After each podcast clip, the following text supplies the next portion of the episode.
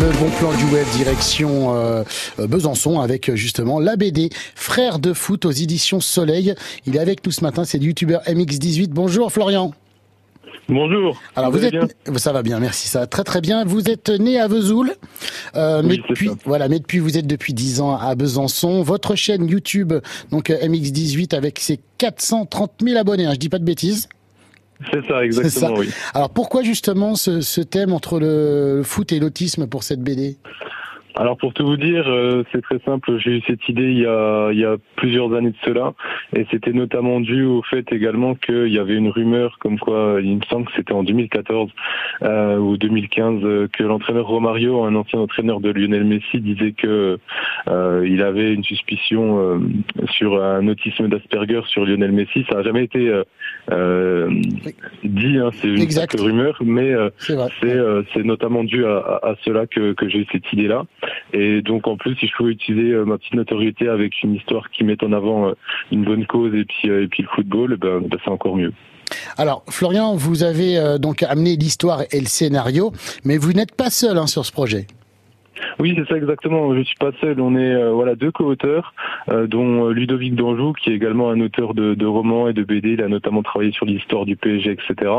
il y a Alessio Zono, qui est le dessinateur, donc un dessinateur italien, et Aya Kaktevic, qui est la coloriste de la BD, donc parce que ben on dessine en noir et blanc et ensuite on on colore tout, toute la BD et qui est russe.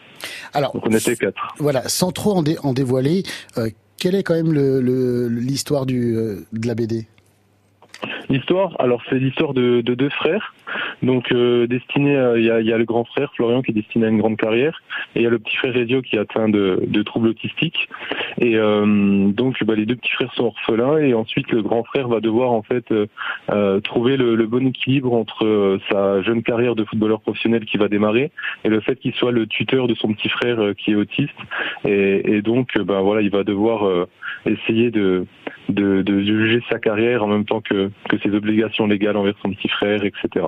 Et il y a un tome 2 déjà en préparation, Florian oui, il y a un tome 2 qui est déjà en préparation, donc ça c'est super. Euh, il arrivera vers juin normalement. Euh, le, tome 1 a mis plus de deux ans, voilà, le temps de constituer l'équipe, etc. Et euh, mais là, voilà, ça sera beaucoup plus rapide. Normalement, le tome 2 arrivera vers la fin de, printemps, début été, vers juin normalement. Alors, la BD, hein, donc Frère de foot, c'est édition Soleil. Et puis vous, on vous retrouve sur YouTube, MX18, sur Insta aussi, sur Twitter, et en direct tous les matins, du mardi au dimanche là dans, dans moins de 10 minutes d'ailleurs, de 8h à midi, c'est sur Twitch, c'est ça?